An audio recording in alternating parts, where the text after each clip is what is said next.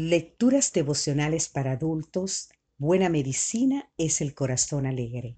Cortesía del Departamento de Comunicaciones de la Iglesia Tentista de Gascoy en la República Dominicana. En la voz de Sarat Arias. Hoy, 7 de enero, una imagen muy diferente.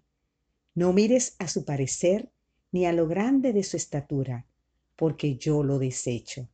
Porque Jehová no mira lo que mira el hombre, pues el hombre mira lo que está delante de sus ojos, pero Jehová mira el corazón.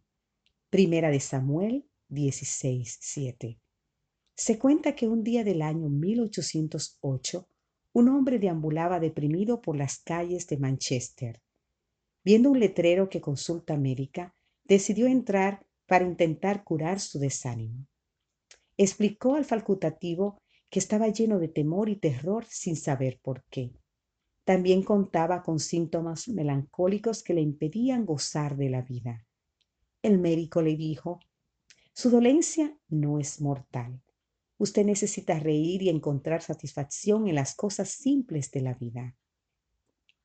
¿Y qué hago, doctor? le contestó. El médico le aconsejó, más que medicamentos, lo que usted necesita es que alguien le alegre la vida. Vaya esta noche a la función del payaso Grimaldi. Dicen que es el hombre más gracioso del mundo. Él lo curará. La réplica del enfermo fue sorprendente. No bromé, doctor. Yo soy Grimaldi.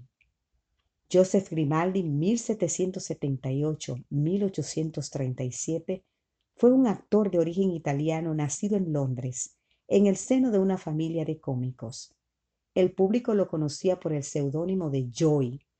Tan relevante fue su papel de humorista y payaso que los espectadores de la época, para designar a cualquier arlequín, utilizaban el nombre Joy. Durante una etapa de su vida sufrió altibajos en su estado de ánimo. Sin embargo, su apariencia externa era la de un hombre feliz y jocoso.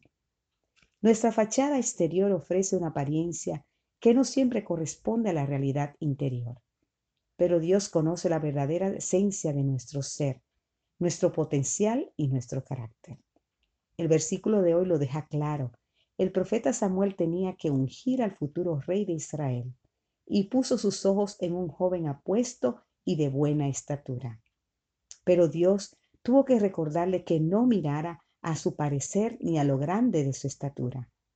Aún las personas de carácter más impecable, como el profeta Samuel, no son capaces de juzgar lo que hay dentro de los demás. Nuestra autoestima se forma fundamentalmente por lo que nos dicen los demás y cómo se comportan frente a nosotros. Pero su juicio es erróneo, pues está basado en observaciones puramente exteriores. Procura hoy ponerte en manos del Señor para que Él te perfeccione y te otorgue un espíritu afable y apacible que dé gran estima delante de Dios. Amén.